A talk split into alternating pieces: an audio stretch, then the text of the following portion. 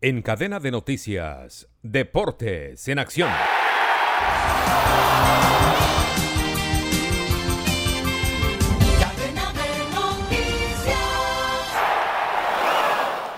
Buenos días. Bienvenidos a la información deportiva con Gustavo Saleve Martínez. Envigado derrotó 2-0 al Junior y sueña con meterse en el grupo de los ocho. Manuel Ramírez Santana. El Junior de Barranquilla perdió con Envigado dos goles por cero. Envigado revive la posibilidad de clasificación mientras que Junior estanca el propósito.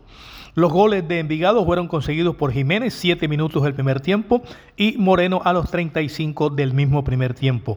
Vaca falló un penal estrellando en el palo, la remató Zambuesa al arco, pero el árbitro anuló por invasión de área.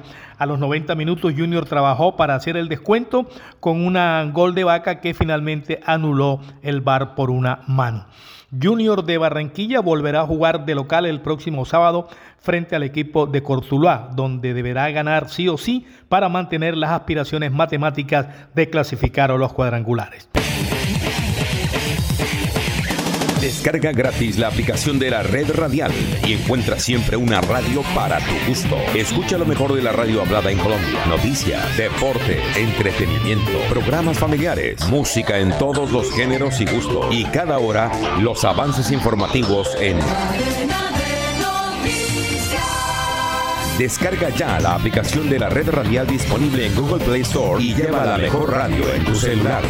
A sus 34 años, el delantero francés Karim Benzema consiguió su primer balón de oro después de ser elegido por un jurado compuesto por 170 periodistas por delante de jugadores como Harry Kane, Robert Lewandowski, Kylian Mbappé y Cristiano Ronaldo, que terminó en el puesto número 20 de la votación.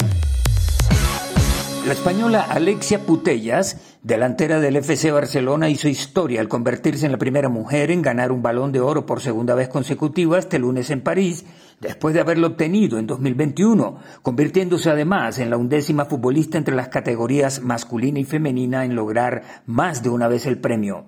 A pesar de estar lesionada, la futbolista recibió la mayor votación. Putellas recibió la copa de manos del exfutbolista ucraniano Andrei Shevchenko, ganador del trofeo en 2004.